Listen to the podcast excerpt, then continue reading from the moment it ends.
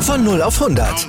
Aral feiert 100 Jahre mit über 100.000 Gewinnen. Zum Beispiel ein Jahr frei tanken. Jetzt ein Dankeschön, rubbellos zu jedem Einkauf. Alle Infos auf aral.de. Aral, alles super. Es gibt kein Gut und Böse.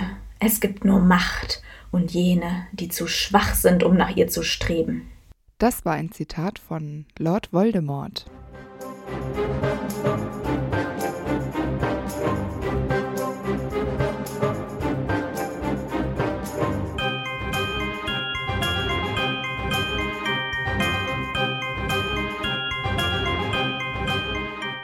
Hi, ich bin Amber. Und ich bin Antonia.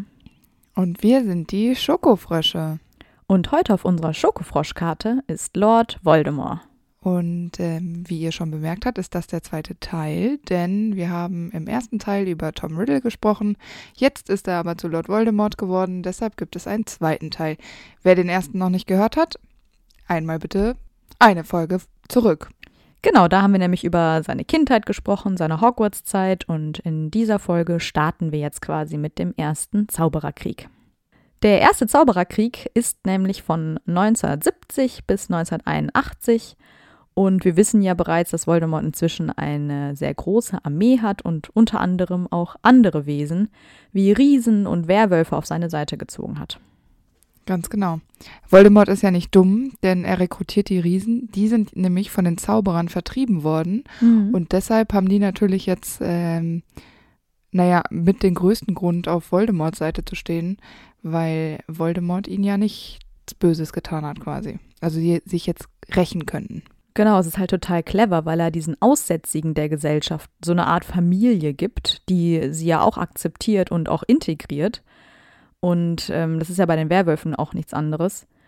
Und was ich auch total krass finde, ist, er schafft ja auch ähm, eine neue Spezies, diese Inferi, also Leichen, die quasi zum Leben erweckt werden, um zu töten, was ja auch einfach absolut krank ist.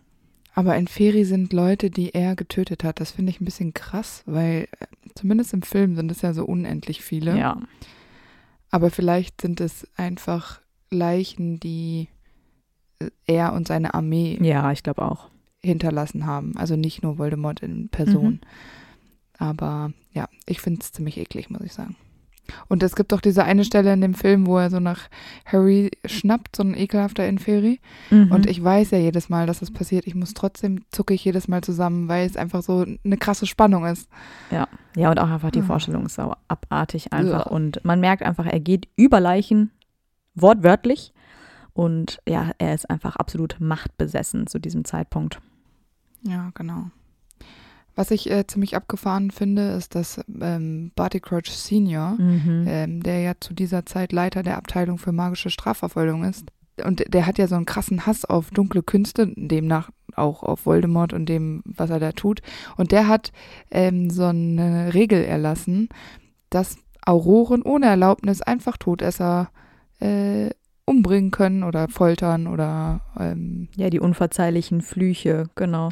Und das finde ich ziemlich krass, dass man einfach mal eben so, moralische Standpunkte über Bord wirft, nur weil er da so einen krassen Hass hegt gegen dunkle ja. Künste allgemein. Ich meine, im Prinzip verstehe ich diesen, den Punkt, den er hat, aber ich finde es schon ziemlich krass. Ja, ich meine, die ganze Welt oder zumindest Großbritannien, die Leute sind ja auf jeden Fall sehr aufgebracht und haben halt auch einfach Angst. Aber diese Maßnahmen sind schon sehr übertrieben. Ich meine, es geht ja auch so weit, dass Verdächtige einfach ohne eine Anhörung direkt ja. nach Azkaban geschickt werden. Unter denen ist ja auch dann Sirius Black, die Leute fürchten Voldemort ja auch so sehr, dass sie es sogar vermeiden, seinen Namen zu sagen, weil auch das sie so sehr mit Angst erfüllt. Und deswegen erhält Voldemort eben ja so viele weitere Spitznamen quasi, um einfach zu vermeiden, seinen selbst erschaffenen Namen zu nennen. Angst vor einem Namen macht noch größere Angst vor der Sache selbst. Ja, okay. ja, eigentlich ist der einzige sichere Ort ja nur noch Hogwarts weil eben Dumbledore dort ist und der ist eben der einzige, den Voldemort jemals gefürchtet hat und als Gegenpart gründet Dumbledore dann ja auch zu dieser Zeit den Orden des Phönix. Ja, aber nur, weil das Ministerium zu schwach ist. Also das Ministerium Ja. hat ja keine eigene Gegenwehr. Ich meine, die Auroren, die da rumlaufen, die meisten davon sind ja auch im Orden. Also die Auroren selbst Mhm. scheinen wohl nicht auszureichen, vor allem nicht in Dumbledores Augen, um Voldemort großartig zu stoppen, weshalb ein Orden des Phönix gegründet werden muss. Und dann kannst du auch ein bisschen so aus dem Untergrund agieren. Das ist vielleicht gar nicht so unklug von Dumby. Aber ich finde es ein bisschen krass, weil wenn ich jetzt so drüber nachdenke, ist es ja eigentlich nichts anderes als so eine Bürgerwehr, Ja. was ja auch gesetzlich äußerst fragwürdig ist, zumindest in Deutschland. Ähm, ja, diese Selbstjustiz einfach. Also Ja. Im Grunde, natürlich ist es für das Gute und die kämpfen ja gegen einen gemeinsamen Feind. Aber dass einfach irgendwelche Menschen sagen, ja, ich bekämpfe das jetzt und wenn mir so ein Todesser unter die Nase kommt, dann scheue ich nichts. Das ist auch, ja, nicht ohne, sagen wir mal. ja, das stimmt. Aber Dumbledore kann es halt. Ja, richtig. Naja, auf jeden Fall muss Voldemort dann äh, irgendwas im Gefühl haben, weil 1979 versucht er dann mit den Hauselfen der Blacks, das wissen wir, mit Creature, die Sicherheit seiner Horcruxe zu testen, also eben das Medaillon im Expliziten. Und wir wissen ja, wie das ausgeht, das haben wir vor kurzem in Regulus-Folge besprochen, deshalb möchte ich da jetzt nicht so tief eingehen. Mhm. Aber ich finde es witzig, dass er da noch testet, wie das alles funktioniert und alles schön und gut und er ist zufrieden und danach interessiert er sich nie wieder für diesen Horcrux, bis auf, Ja. als es dann zu spät war. Also da vertraut er schon so ein bisschen blind auf sich und seine Ideen und an, er glaubt zu sehr an seine Brillanz vielleicht. Das ist ja bei allen, bei allen Horcruxen so. Also Ja, ja, genau. er versucht zwar eine Art Sicherheit zu schaffen, aber denkt halt, damit ist die Sache dann gegessen. Also er Ja, gibt ja dann genau. auch das Tagebuch an Lucius Malfoy, was ja für ihn schon eine krasse Ehre ist, weil es halt eben das Tagebuch des dunklen Lords ist. Uhu. Aber wir wissen ja, dass Lucius nicht weiß, dass es ein Horcrux ist. Er erhält eben nur den Auftrag, das gut zu verstecken. Ebenso ist es ja bei Bellatrix, die bekommt den Kelch von Hufflepuff und den versteckt sie in ihrem Familientresor bei Gringotts. Und sie selbst sorgt dann auch nochmal für zusätzlichen Schutz, weil sie eben erkennt, dass es ja etwas sehr Wichtiges ist. Ähm, aber auch sie hat ja keine Ahnung, dass es eben ein Teil von Voldemorts Seele war. Ja, genau. Und den Ring der Gorns bringt er ja wieder zurück in die Hütte und den Ring legt er in so eine goldene Schatulle und versteckt sie unter der Diele irgendwie mit vielen Schutzzaubern. Ja, Und er genau. belegt den Ring ja auch noch mit einem Fluch, den Dumbledore ja dann später auch zu spüren bekommt, als er ihn findet und zerstören will. Also im Grunde, er tut zwar was, aber ich finde auch, damit ist die Sache ja nicht gegessen. Und bei sowas. Wertvollem schaut man doch auch einfach nochmal nach, ob es noch da ist. Ja, aber da nochmal, äh, um uns auf die erste ähm, Folge zu beziehen, also die Tom Riddle-Folge, da haben wir nämlich auch schon gesagt, dass wir es komisch finden, dass er das alles immer so weit von sich verstreut versteckt. Mhm. Also er hat Ja, ja keinen genau. einzigen, bis auf Nagini, die ja auch eher später ähm, zum Horcrux Die macht. hat er ja noch gar nicht eben. Genau, also jetzt hat er sie noch gar nicht, das kommt ja erst später. Aber ich meine, sie ist in seiner Nähe, als er sie dann hat, aber Genau. davor ähm, hat er ja keinen einzigen irgendwie in der Nähe oder irgendwas, was kontrollierbar wäre, weil ich meine, er hätte ja nicht darauf vertrauen können, dass Slughorn seine Klappe hält und nichts verrät und Dumbledore irgendwann mal selber auf die Idee kommt, irgendwas zu suchen, weil ich mir ziemlich sicher bin, dass ähm, Voldemort durchaus weiß, dass Dumbledore schlau genug ist, gleiche äh, Rückschlüsse zu ähm, ziehen wie er selbst. Weil ich meine, sonst würde er Dumbledore ja gar nicht so fürchten. Ja, genau. Er ist, glaube ich, sich seiner Sache einfach zu sicher. Also Ja, er denkt genau. halt, er hat die versteckt, er hat das alles geplant und ja, dann ist es gut, dann ist es sicher. Aber er Genau. denkt halt keinen Schritt weiter. Und das finde ich auch, ja, ganz schön fahrlässig. Ja, das finde ich äh, auch merkwürdig. Ich finde auch merkwürdig dieses Prophezeiungen-Ding, was jetzt kommt. Ist ja doch so, dass Trelawney bei Dumbledore in so einem Vorstellungsgespräch sitzt und dann zufällig diese Prophezeiungen abgibt, ähm, die den Fall von Lord Voldemort vorhersagt. Ja, die Prophezeiung besagt ja, dass jemand kommen wird, der den dunklen Lord besiegen kann. Er wird äh, von einer Familie Ende Juli geboren und diese Familie oder die Eltern haben dem dunklen Lord bereits dreimal die Stirn geboten. Und ähm, Voldemort selbst soll dieses Kind oder diesen Menschen als Auserwählten selbst markieren und dann kann eben nur einer von den beiden überleben. Ja, und das bekommt Voldemort ja auch eigentlich nur mit, weil Snape zufällig auch im Hogshead ist, wo ähm, das besprochen wird oder dieses Interview stattfindet. Und er bekommt eben nur den ersten Teil der mhm. Nachricht mit. Und ähm, ja, jetzt fühlt sich Voldemort natürlich auch bedroht und jetzt langsam hat er das Gefühl, dass er aktiv werden muss, um eben der Erfüllung der Prophezeiung entgegenzuwirken. Aber Snape wurde vorher schon von Dumbledores Bruder, also Aberforth, hinausgeworfen, sodass da wirklich nicht mehr zu holen war für Snape. Genau, und es kommen ja theoretisch nur zwei Babys in Betracht, die Ende Juli geboren sind und deren Eltern aktiv gegen Voldemort kämpfen. Und zwar sind das Harry Potter und Neville Longbottom. Und Voldemort entscheidet sich ja dann für Harry Potter und wahrscheinlich macht er das, weil er eben auch, so wie Voldemort selbst, ein Halbblut ist und er sich mit ihm besser identifizieren kann als mit dem ja. Reinblut Neville Longbottom. Ja, das glaube ich auch. Ganz genau, das glaube ich.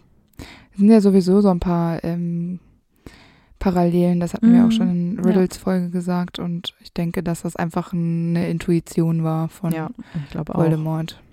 Ja, die Potters verstecken sich ja zwar, aber werden von Wurmschwanz verraten, der ja der Geheimniswahrer ist. Und Voldemort taucht daraufhin bei den Potters auf, um ihren Sohn Harry eben zu töten. James und Lily versuchen natürlich alles, um ihren Sohn zu retten, sind aber relativ machtlos. Äh, und weil Snape ja erfährt, dass es sich äh, um Lillys Sohn handelt, hat er natürlich Sorge, dass Lily sterben könnte. Und er bittet Voldemort, äh, Lily zu verschonen. Und das finde ich richtig krass, weil Voldemort das ja auch tatsächlich machen will. Also er bietet ja. Lily an, dass sie überleben kann ähm, und er halt nur ihren Sohn umbringt. Und das finde ich krass, weil er Rücksicht auf die Gefühle eines Menschen nimmt aber nur die auf Snape. Und ich muss ganz ehrlich sagen, naja, diese Rücksicht ist ja schön und gut, aber jetzt mal ganz, ganz offen gesprochen, das ist ja nicht nett von ihm gemeint, weil welche Nein. Mutter würde sich, äh, würde sagen, ja, okay, dann bring mein Kind um. Ich meine, Harry ist ein Jahr alt. Das ist dumm von ähm, Snape. Also genau, es ist total dumm von Snape zu glauben, dass ähm, Lily das mal machen würde. Zumal ja für Lily auch überhaupt nicht klar ist, wohin das laufen würde. Also es war ja jetzt nicht die Situation, ähm, ja, ich verschone dich, wenn du mir deinen Sohn gibst und dann kannst du zu Snape gehen, der wartet schon sehnsüchtig auf dich, sondern es war ja nur, ich verschone dich, gib mir dein Kind. Sie sagt nein, stirbt aus Liebe und dann ist es das quasi, was Voldemort tatsächlich tötet, ist ja nicht das richtige Wort, vernichtet. aber zumindest vernichtet, genau, für diesen Moment.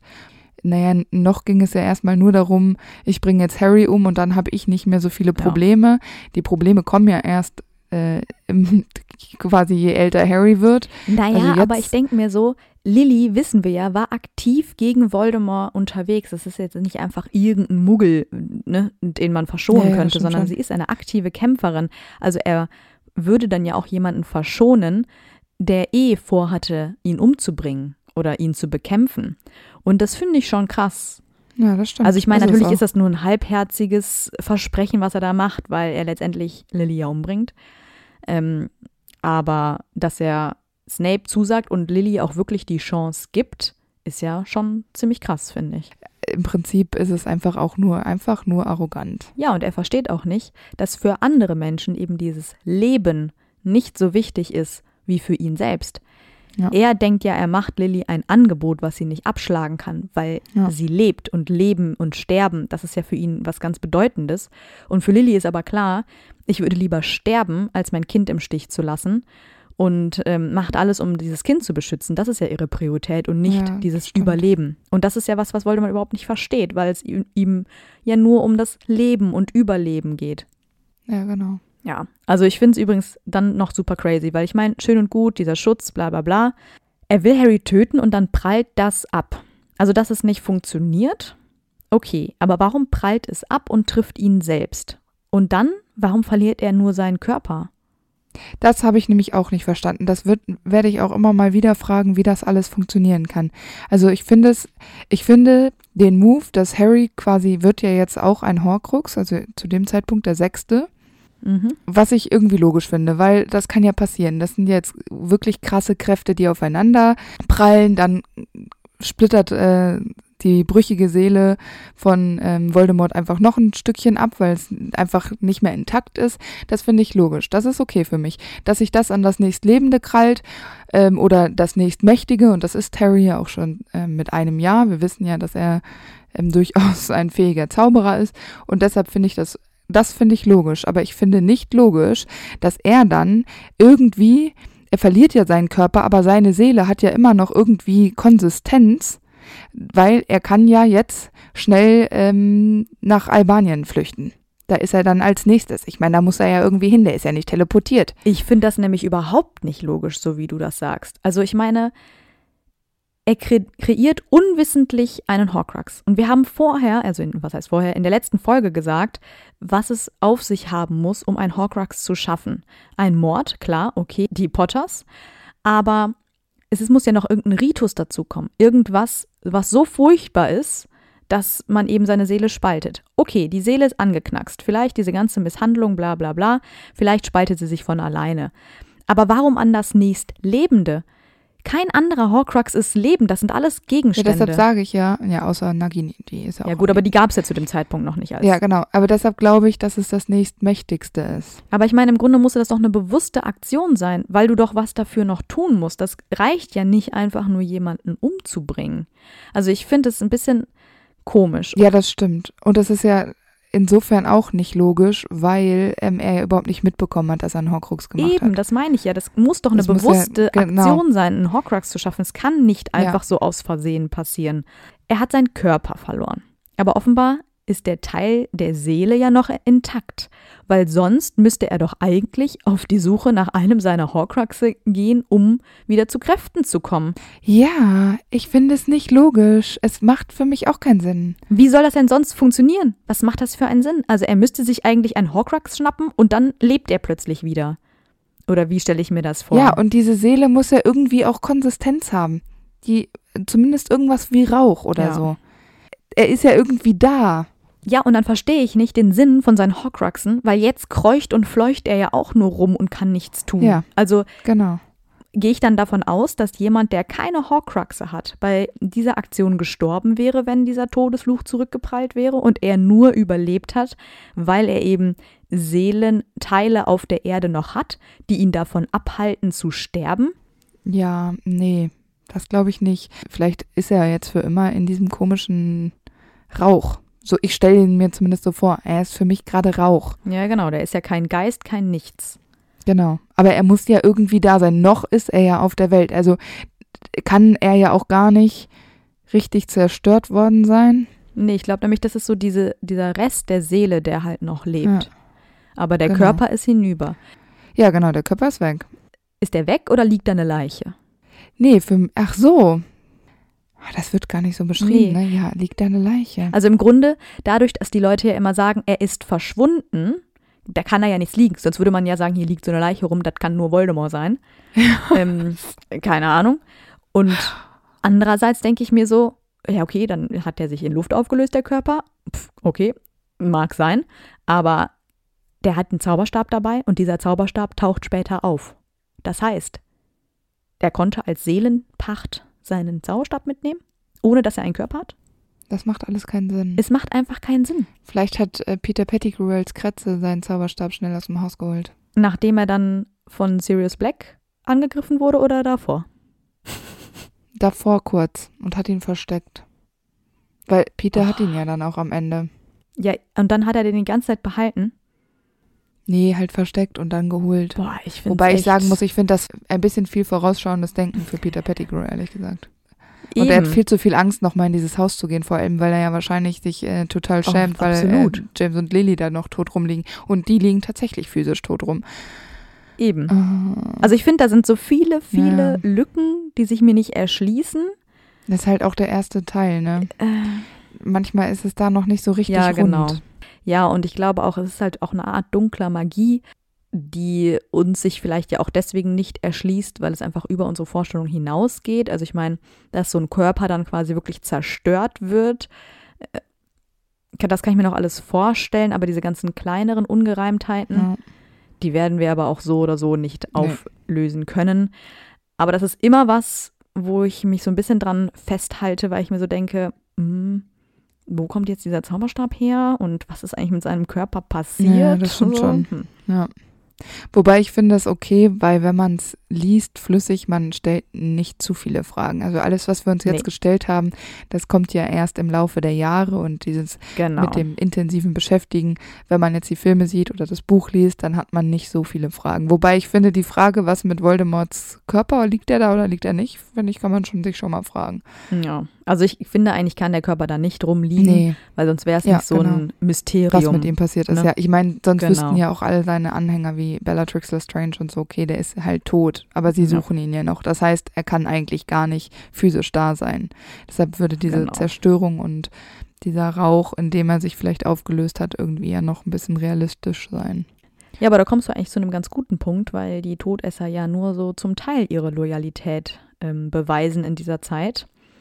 Und während Voldemort sich in die Wälder Albaniens zurückzieht, suchen zwar einige nach ihm, aber der andere Part wendet sich ja komplett von ihm ab. Also die Hilfe, die er sich vielleicht gewünscht hätte von seinen ach so treuen Gefolgsleuten, die bekommt er ja überhaupt nicht. Aber es ist auf jeden Fall sein großer Fehler, dass ihm eben seine Gefolgsleute nie wichtig genug waren, ja. weil sie ihn ja eher mehr fürchten, als dass sie ihn wirklich ehren, zumindest die meisten. Und deswegen wollen die ja auch fast alle gar nicht, dass er wirklich zurückkommt. Und die sind ja eigentlich selbst ganz froh, dass es jetzt irgendwie vorbei ist. Zumindest die, die mit so einem halbblauen Auge davonkommen, wie Lucius Malfoy und so. Lord Voldemort hat ja letztendlich auch eigentlich nur Respekt für die, die ihm ähnlich sind. Also er fürchtet zwar intelligente Menschen wie zum Beispiel Dumbledore, aber er verachtet sie eben auch nicht so, wie seine dummen Todesser vielleicht, die eigentlich nur ihm blind folgen, wie so ein Wurmschwanz, den er ja wirklich auch einfach abartig findet. Und er respektiert ja Snape, das haben wir ja schon gesagt, aber auch zum Beispiel Crouch Jr., die ja vielleicht so in einem Intellekt so auf seiner Ebene sind. Ja. Er ist ja dann in den Wäldern Albaniens und ich finde es irgendwie amüsant, weil Albanien so eine große Rolle spielt. Mhm. Ähm, klar, vielleicht hat er sich jetzt hier da zurückgezogen, weil er eben das Diadem von Ravenclaw ja auch da in diesem Wald gefunden hat und ja diesen, ja, diesen Ort eben gut kennt, weil er da so lange gesucht hat und so. Aber ich habe auch eine Theorie gelesen, dass Forest of Albania auch ein Waldstück in Schottland sein kann, der wohl mal so genannt wurde. Und das macht ja vielleicht auch Sinn, weil klar, Great Britain und so, und da wäre auch so eine Flucht nicht so aufwendig, ähm, wie mal eben in Schottland sich ins Hochland zu verpissen. Aber es ist natürlich auch immer sehr interessant, wenn die ins Ausland kehren, wobei ich Albanien immer so super willkürlich finde. Das stimmt, aber es ist ja auch irgendwas, wo man sich nicht so gut auskennt äh, als normaler. Ich weiß nicht, also ich kenne mich in Albanien nicht aus und es wird auch immer nur von dem albanischen Wald gesprochen. Ja. Also ich denke mir auch immer die ganze Zeit, als ob Albanien nur einen Wald hat. Ja, deswegen ja. ist es halt so diese Theorie mit dem Schottland so ein Teilwald ja, genau. ist.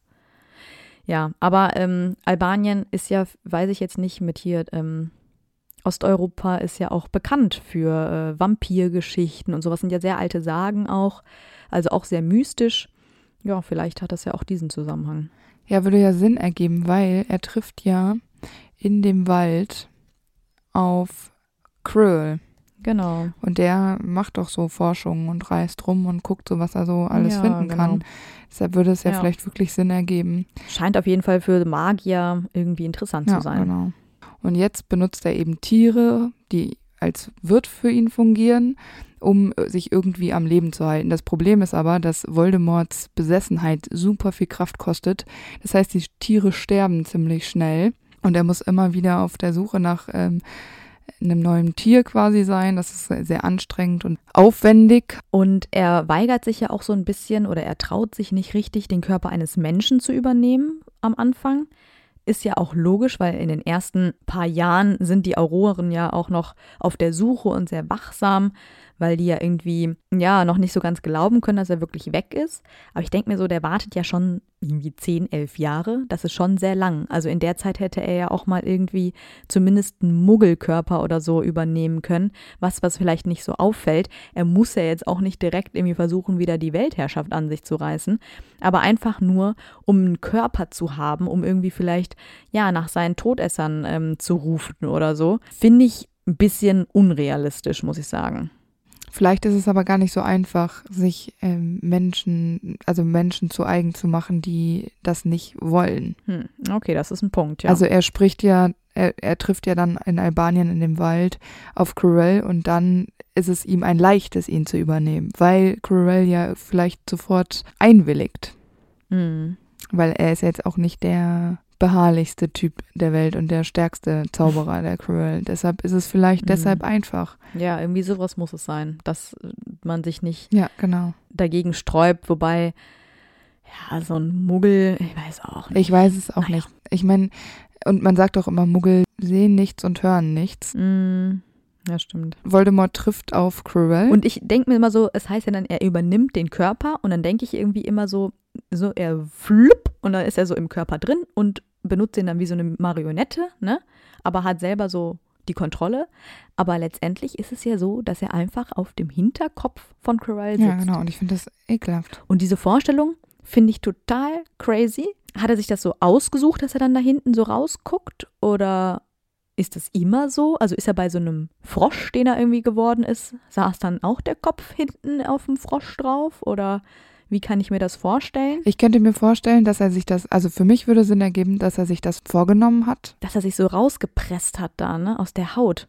Ja, weil er Quirrell so besser kontrollieren kann. Wenn Quirrell seinen Turban abmacht, in, Ja, in genau. den Spiegel schaut, dann kann er Voldemort sehen und er hat viel mehr Macht. Bei einem Frosch oder auch bei einem Hirsch oder was weiß ich, was da so rumläuft, Schlange. ist es ihm vielleicht wirklich egal. Äh, Da geht es nur ums blanke Überleben. Mhm. Jetzt aber geht es ja gar nicht mehr ums nur ums Überleben, sondern auch ums Fädenziehen. Und da ist natürlich, wenn du irgendwie wenigstens ein Gesicht hast, äh, machst du einfach ein bisschen was, also durch Mimik und so machst du mehr her. Und deshalb, Aber ich meine, Quirrell hat ein Gesicht. Also er könnte ja auch sein Gesicht einfach verwenden. Also er könnte ja auch aus dem Mund von Quirrell vielleicht sprechen oder so. Aber das scheint ja offenbar nicht zu funktionieren. vielleicht kann man sich einen Körper teilen, aber man kann den anderen nicht so besitzen, besitzen. Aber ich finde es auf jeden Fall total verrückt, weil wir wissen ja auch, er stinkt. Ja, Und ähm, das ist schon irgendwie ein bisschen abartig. auch ein bisschen unwürdig irgendwie, oder? Ja, voll. Aber ich meine, würdiger als irgendwie wirklich irgendwie ja, eine Blindschleiche zu sein irgendwo in Albanien. Ja, aber kann man sich nicht auch aussuchen, ein Hirsch zu sein in Albanien? Ich meine, das ist doch okay. Es gibt doch wirklich Schlimmeres. Ich stelle mir gerade vor, wie Quirrell so auf dem Klo sitzt und Voldemort ist einfach so hinten an seinem Ah. Hinterkopf dran und muss das alles aushalten. so viel zu. Unwürdigkeit. ja, oder wenn er schläft. Schläft er dann auf Voldemort oder muss er immer, weil Voldemort gerne nach oben guckt, immer auf dem Kopf, also nach vorne liegen? Oder Mhm. einfach machen sie Hälfte, Hälfte und sagen, ja, okay, wir machen 50-50, wir liegen auf der Seite. Du guckst nach rechts, ich nach links. Vor allen Dingen musst du dann ja so Entscheidungen treffen wie, wir gehen jetzt da und dahin, wir schlafen jetzt links, wir. und beim Duschen musst du aufpassen, dass du ihn nicht aus Versehen ertränkst. Ja, das stimmt. Ja, aber die haben ja vielleicht nicht geduscht, deshalb stinkt es da so. Schlimm. okay, es nimmt langsam ein bisschen. Ja, es wird, Ver- es wird, verrückte ja, Vorstellungen Es an. wird wirklich verrückt. Aber Voldemort nutzt ja diese Gelegenheit und reist dann zurück nach England. Und er erfährt ja dann auch vom Stein der Weisen. Und das ist natürlich besonders interessant für ihn, weil er ihn besitzen möchte, um möglicherweise damit wieder an mehr Kräfte zu kommen. Und da habe ich mich gefragt, wieso ist das nicht sein erster Plan? Also Horcruxe zu erschaffen, sind doch viel aufwendiger, als dieses Elixier vom Stein der Weisen zu trinken, so wie das Flamel gemacht hat, der ja irgendwie mehrere hunderte Jahre alt geworden ist. Das ist ja quasi unsterblich. Ja, genau. Und hat Flamel nicht auch ähm, so Publikationen und so gehabt? Also es wäre jetzt vielleicht gar nicht so. Ja, der ist ja berühmt. Ja, eben. Es wäre vielleicht Ja. gar nicht so ähm, schwierig gewesen, da herauszufinden, wie es funktioniert. Es ist viel leichter, an das Wissen über den Stein der Weisen zu kommen, als an Wissen über Horcruxe.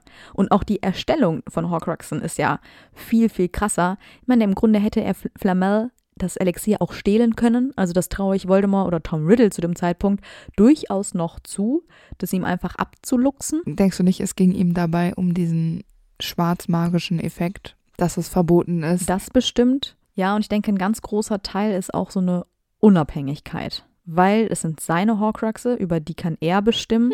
Und sonst wäre er eben abhängig von einem Elixier, von einem Trank, den er sich brauen müsste oder den er halt immer wieder stehlen müsste oder so. Das ist ja eine ganz andere Abhängigkeit von anderen Menschen oder anderen Dingen. Ja, das, das verstehe ich, aber es ist trotzdem wesentlich einfacher. Voll. Ja, ja, aber auf diesen Zug kommt er ja nun endlich und äh, Corell soll den Stein aus Gringotts stehlen. Allerdings äh, kommt er ja zu spät, aber zum Glück ist der Stein ja dann in Hogwarts und ha, Mensch, was ein Zufall. Corell arbeitet ja in Hogwarts. Ja, Gott sei Dank. Also ich meine, mehr Glück kann man ja gar nicht haben. Und Corell soll ja dann sogar helfen, diesen Stein zu beschützen. Und dafür besorgt er einen Troll. Ja, es passt doch zu Corell. Ja, die stinken wahrscheinlich Ja, ähnlich. Aber ich habe mich dann auch gefragt, dieser Troll ist dann die ganze Zeit da unten. Ich meine, das ist ein Lebewesen. Muss man den füttern? Muss Corell dann immer runtergehen und den Futter geben? Ja, ich dachte, Hagrid ist der Wildhüter. Das ist aber kein Wild. Ja, dann wirfst du da trotzdem ein paar Mal darunter. ist doch egal. Ich glaube, Trolle sind da nicht so. Die nehmen, was kommt. Also finde ich irgendwie ein bisschen bescheuert, dass er da die ganze Zeit rumchillt da unten. Das ist ja das Bescheuerte. Dass alle, alle Lehrer wissen, Corell hat einen Troll besorgt zum Schutz und Halloween kommt dann plötzlich ein Troll nach Hogwarts. Ach, ja, mhm. Also super auffällig. Und dann denke ich mir so, ähm, naja, es ist ja wohl irgendwie logisch, dass dadurch irgendwie manche Lehrer aufmerksam werden, wie zum Beispiel Snape. Dem würde ich ja auch skeptisch begegnen, weil auffälliger geht's doch gar nicht. Hä, aber warum sagt Voldemort denn da nichts? Das ergibt überhaupt gar keinen Sinn. Ich meine, Das ist ein total dummer Plan. ich meine, die nächsten Pläne, die kommen von Quirrell, sind auch nicht besser, weil der Troll den er ja dann freilässt, um quasi Zeit zu schinden, um diesen ähm, Mhm. Stein zu holen. Das geht ja total schief. Ich meine, das war damit zu rechnen, weil ich bin mir ziemlich sicher, dass äh, ein Dumbledore ja wohl mit einem Bergtroll hinkommt. Das ist doch kein Hindernis. Ja, weil verstehe ich auch nicht. Also deshalb finde ich diese Ablenkung äh, unlogisch. ja, also es handelt sich ja eigentlich auch nur um Minuten, vielleicht eine halbe Stunde. Ja, das finde ich Und schon viel. Er weiß auch eh nicht, wie er an Fluffy vorbeikommt. Ja, eben. Also bringt ihm ja wirklich gar nicht. Nee.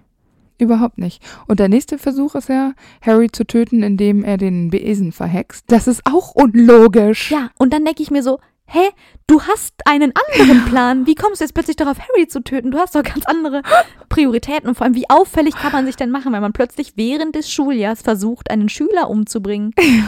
Also kannst du noch mehr Aufmerksamkeit auf dich lenken? Aber nein, und es macht auch überhaupt gar keinen Sinn, weil Dumbledore, Flitwick, McGonagall, Snape waren auch alle da bei dem Spiel. Es ist total bescheuert. Vor allem, dann mach das doch schlauer und schütte dem Jungen ein bisschen Gift in den morgendlichen Kürbissaft.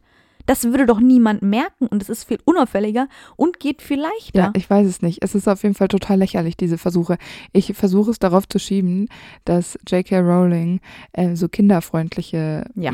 ich meine, der erste Teil ist ja noch sehr kinderfreundlich und deshalb diese Art von Versuchen, Harry zu töten oder an den Stein der Weisen zu kommen, eben äh, sie sich ausgedacht hat. Sehr harmlos einfach auch sind, weil Hermine kann das ja dann auch verhindern. Ja, Hermine, die ist im ersten Schuljahr. Ja, das ist absolut bescheuert. Und dann ist es ja eigentlich auch nur aus Versehen, weil sie Quirrell ja im Vorbeirennen irgendwie umstößt. Ja, genau. Weil Snape der Bösewicht ist. Ja, aber Quirrell wird ja auch irgendwie immer schwächer, weil Voldemort ihn ja eben besitzt und das ist ja nicht so gut für so einen Körper. Und deswegen befiehlt Voldemort ihm, Einhornblut zu trinken. Und deswegen stiehlt Quirrell sich immer wieder in den verbotenen Wald und trinkt eben das Blut der Einhörner, um am Leben zu bleiben. Und dann kommt es auch schon wieder zum nächsten, wo ich mir denke, denkt ihr auch mal nach, weil bei einer dieser Aktionen trifft er dann ja auf Draco und Harry, die zum Nachsitzen im Wald sind. Und das hätte er ja eigentlich wissen müssen. Natürlich. Weil das Problem mit den Einhörnern, dass die da sterben und dass jemand, dass ein böses Wesen sich da umtreibt, das wird ja im Kollegium wahrscheinlich auch besprochen. Wahrscheinlich. Und dann denke ich mir so, du wirst doch wissen, dass da gerade die Kinder ähm, Nachsitzen haben. Musst du dann an dem, in der Stunde da in den Wald spazieren? Also wie unüberlegt diese Aktionen dann Ja, sind. das ergibt wirklich keinen Sinn. Nee. Ich meine, vielleicht denkt er sich dann, naja, ist ja nur Hagrid und so ein paar Kinder, aber auf der anderen Seite wird er ja auch erkannt, so ist es ja nicht. Und nachdem das jetzt irgendwie so der dritte Plan ist, also erst Stein stehlen, dann Harry töten, jetzt äh, am Leben bleiben, jetzt ist doch wieder Plan, den Stein der Weisen zu holen. Voldemort kennt Hagrid ja ziemlich gut, der war ja mit ihm in Hogwarts und er schafft es dann Quirrell so zu manipulieren, dass er eben an die Informationen kommt, wie man an Fluffy vorbeikommt. Und zwar, indem er Hagrid mit den zwei Dingen lockt, mit denen Hagrid immer zu haben ist, Alkohol und einem Drachenei.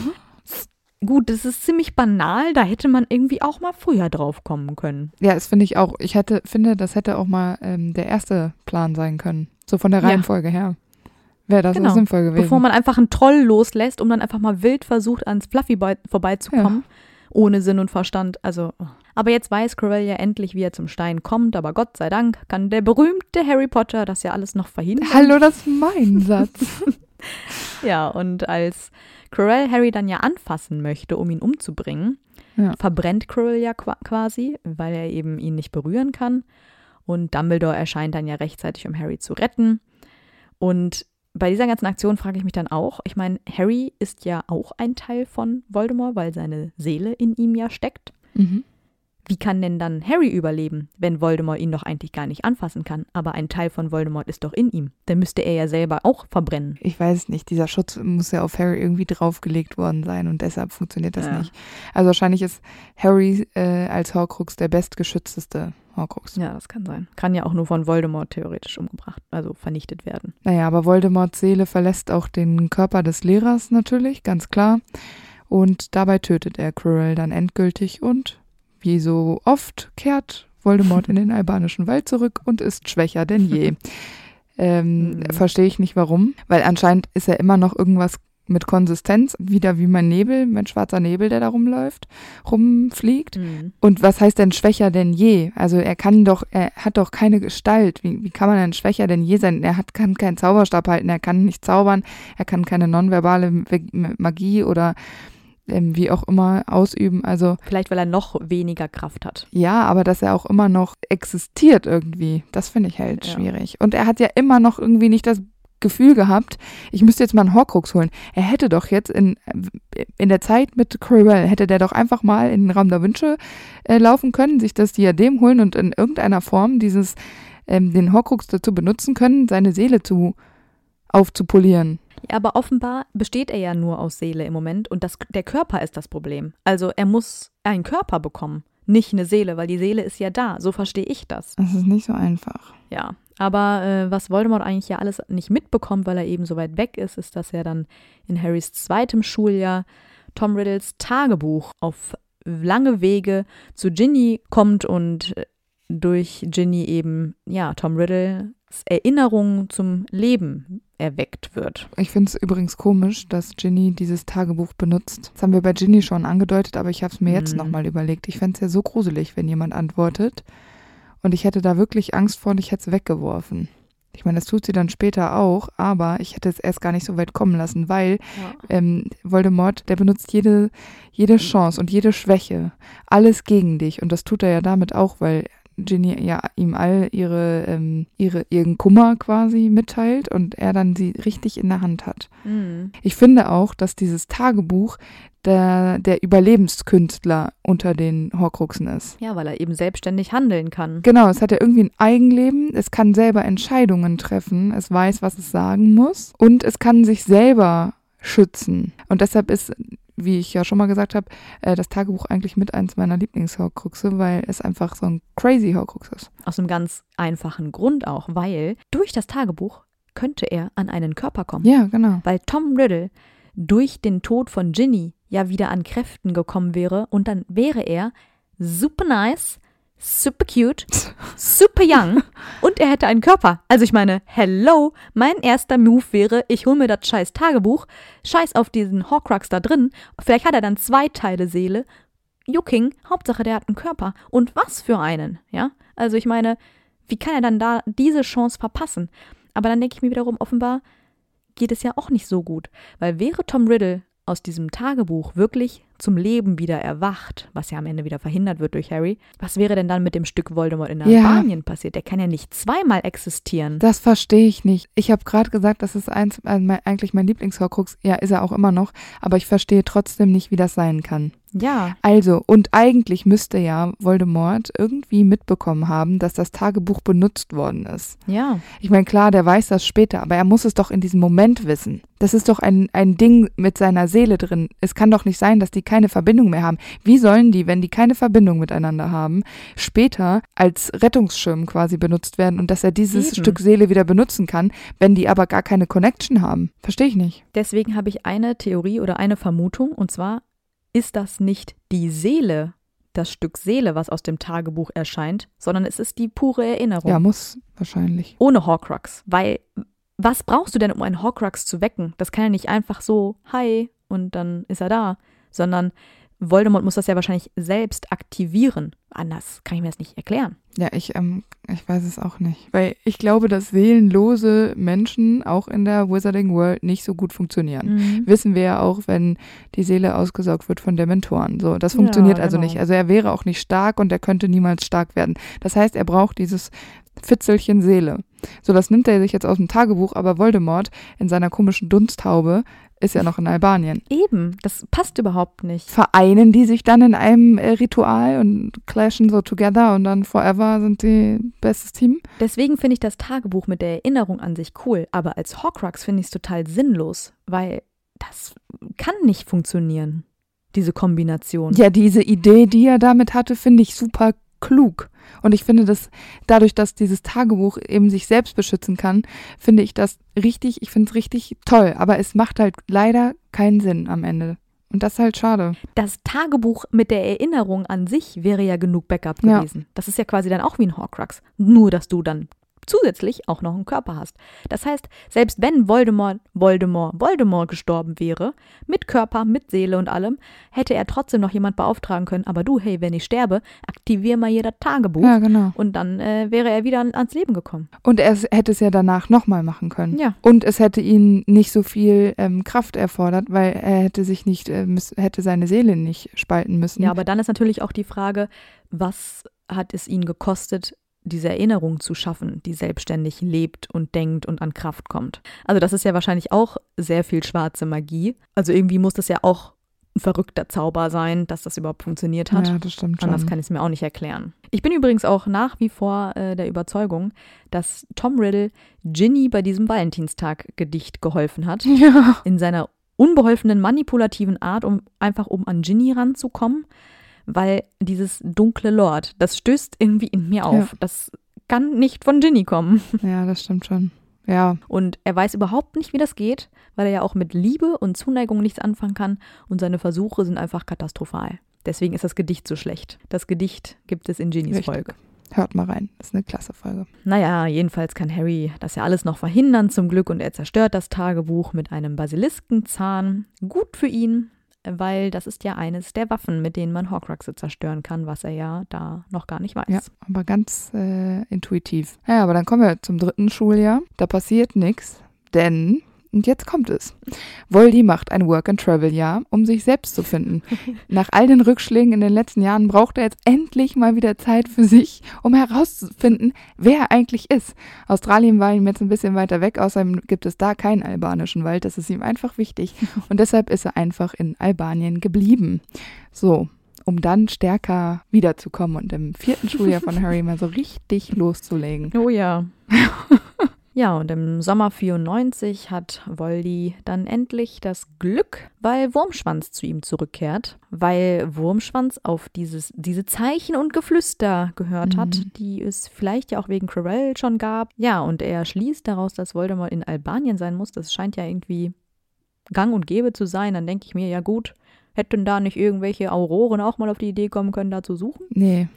Aber gut, Wurmschwanz weiß das jedenfalls und dann kommt es auch schon zum nächsten Zufall, weil er dann in Albanien von Bertha Jorkins gesehen wird, einer Mysterium Ministeriumshexe, die dort Urlaub macht. Also es scheint wirklich ein ganz tolles Urlaubsziel zu sein. Müssen wir alle mal hin.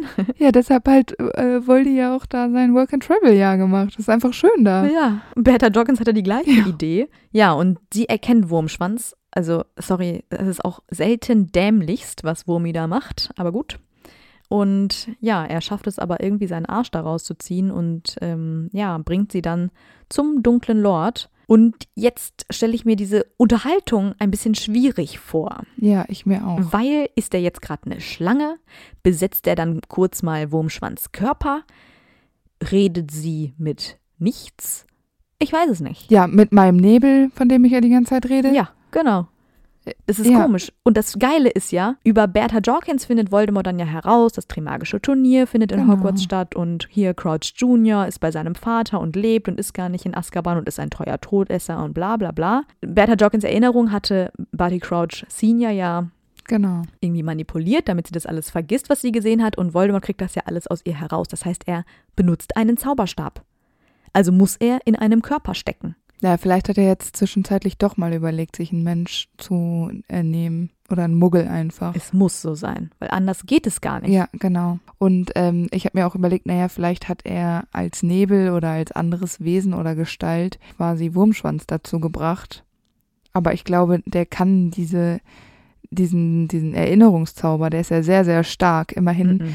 ist es so, dass Bertha Jorkins verrückt wird. Mit ihr ist ja nichts mehr anzufangen. Deshalb glaube ich nicht, dass Wurmschwanz irgendwas hätte ähm, ausrichten können. Das heißt, es muss Voldemort gewesen sein mit einem Zauberstab.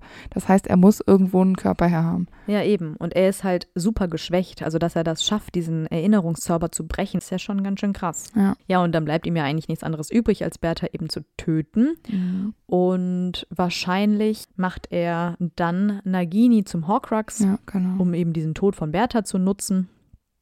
Und ja, Nagini, wo kommt die eigentlich plötzlich her? Ähm, ja, gut, die kann ja im Wald rumgeschlängelt sein, das passt auch. Also ist Nagini eine albanische, eine albanische Schlange? Ja, und in seinem Work-and-Travel-Jahr hat er sie kennengelernt.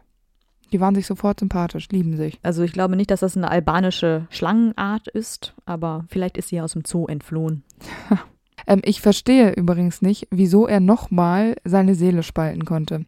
Das heißt, Ja. ähm, er ist ja schon total geschwächt. Er ist komplett fertig. Ja, er, er hat bis zu diesem Zeitpunkt ja keinen eigenen Körper, also nichts, was ihm selbst gehört, womit er leben kann. Mhm. Wieso kann er seine Seele nochmal spalten? Und Voldemort ist ähm, hundertmal gestorben, 8000 Pläne sind schiefgegangen, er hat zwischendurch Menschen, Tiere, alles Mögliche besessen, hat, äh, war körperlos und kann jetzt nochmal so viel dunkle Magie aufbringen, um seine Seele ein erneutes Mal zu spalten, um ihn einer Schlange aufzudrücken? Äh, ich weiß nicht, ich finde es ein bisschen viel. Ja, er hat sich das ja vorgenommen. Er wollte seine Seele siebenmal spalten. Er hat es zwar schon getan, was er ja aber nicht weiß, dass Harry ein Horcrux ist. Deswegen muss er sich ja noch seinen Plan vornehmen und die Seele für ihn ein siebtes Mal spalten. Ja, aber der Zeitpunkt, Antonia, der Zeitpunkt ist doch unlogisch. Ja, ich verstehe das auch nicht. Der war doch äh, nicht lebensfähig. Was hätte der denn ohne Wurmschwanz gemacht? Weil, und jetzt kommt der eklige Ja. Teil.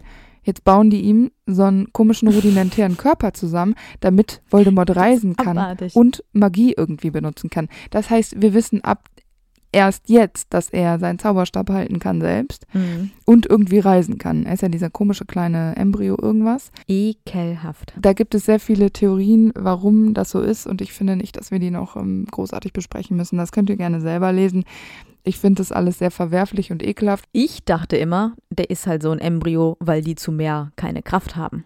Die können einfach gerade noch nicht mehr erschaffen als ein Wesen in seinem kleinsten Stadium. Ja, das ergibt für mich Sinn und das macht es nicht so schlimm. Aber für mich, ähm, ich habe das alles gar nicht so. Ähm, Ich habe das irgendwie nie angezweifelt. Ich dachte immer, es ist klar. Nee, ich auch nicht. Für mich war es einfach so und ich äh, war einfach ein kleines, unfertiges Wesen. Das war okay für mich. Und J.K. Rowling hat ja selber gesagt, dass sie ähm, diese Geschichte, wie ähm, Wurmi und äh, Voldy da drangekommen sind an diesen Körper, äh, nicht erzählen möchte, weil sie so ekelhaft ist. Na supi. Ja, ist auch irgendwie abartig genug, Ja. weil um am Leben zu bleiben, muss er ja ständig so einen Trank aus Einhornblut und Naginis Gift trinken. Ja, genau. Und ähm, ja, wir wissen ja, der Stein der Weisen ist zerstört, also muss ein neuer Plan her, um an einen richtigen Körper zu kommen. Das ist halt eben eine große dunkle Magie, die ihm dazu in einem ekelhaften Ritus verhelfen soll und er braucht dafür allerdings einige Zutaten, weswegen er nach England zurückkehren muss, denn er braucht die Knochen seines Vaters,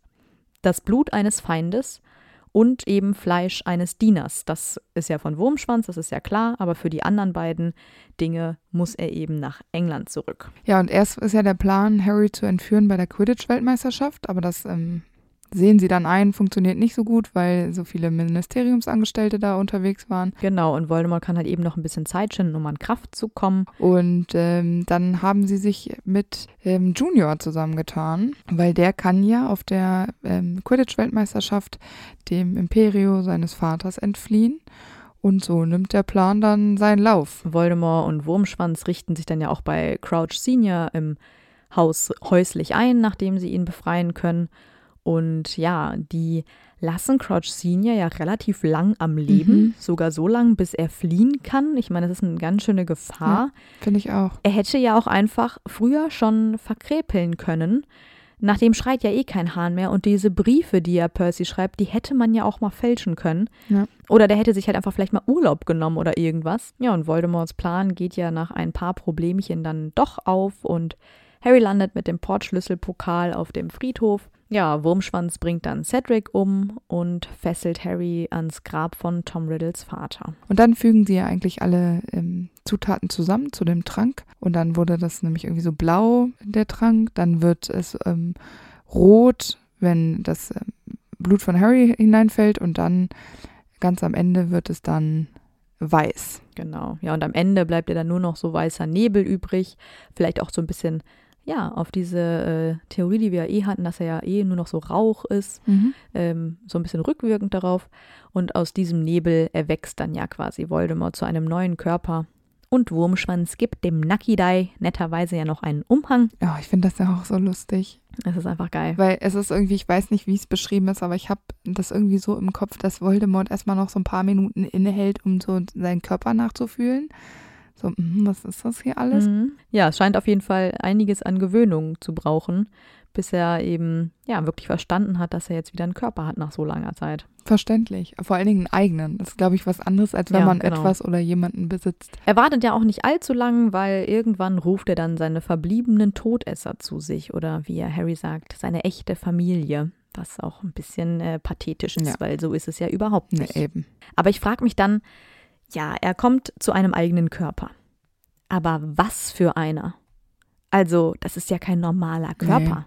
Das ist ja so, also Dumbledore sagt ja irgendwie, das ist so eine Konsequenz daraus, dass eben seine Seele so zerstört ist, indem er so viele Horcruxe gebildet hat, die ja dann sich zurückspiegelt auf einen Körper, der ja ebenfalls sehr zerstört ist. Ja, es ist sozusagen Tom Riddles Körper, also der frühere Tom Riddle, der sich aus dem Teil seiner Seele wieder regeneriert hat? Oder ist das ein komplett neuer Körper? Oder wie kann ich mir das vorstellen? Ich glaube, ähm, dass es Tom Riddle in entstellt ist. Ja, genau, das ist seine zerstörte Seele wiedergespiegelt in einen zerstörten Körper ja, quasi. genau. Alles so ein bisschen unmenschlich. Eben. Er heißt seine äh, Todesser ja auch erstmal willkommen, nur um sie im nächsten Moment zurechtzuweisen, dass sie ja nicht nach ihm gesucht haben, dass es Zeichen gab und dass er nicht verstehe, ähm, wie sie überhaupt glauben konnten, dass er tot sei. Das ist ja absolut nicht möglich. Und ähm, ja, dann kommt ein relativ langes Update darüber, was seit seinem scheinbaren Tod oder Nicht-Tod passiert ist. Also das ist, äh, Das ist ja ganz nett, dass er das für Harry und den Leser nochmal alles zusammenfasst. genau, Ich finde es ganz interessant, weil er ja seine Fehler zugibt, also dass er das unterschätzt hat und alles, aber er lernt ja nicht aus diesen Fehlern. nee. Ich finde es auch ähm, ganz interessant, weil Voldemort ist ja quasi enttäuscht über ähm, die Entwicklung, weil er dachte ja am Anfang vielleicht, dass Harry ihm wirklich ebenbürtig ist, weil dieser Zauber ja nicht funktioniert hat. Und er dachte, dahinter steckt eine besonders große Magie, die Harry hat. Aber er findet dann ja heraus, dass es nur Lillys Schutz war, der Harry gerettet hat. Und das ist ja für ihn eine richtige Enttäuschung. Und er sagt dann so, dann bist du ja gar nichts Besonderes. Nee. Und das finde ich total verrückt, weil er ja immer diesen, eben dieses Ebenbürtige sucht und dieses Besondere. Und für ihn ist diese Liebe ja nichts Besonderes. Deswegen, ja, weiß er das überhaupt nicht wertzuschätzen.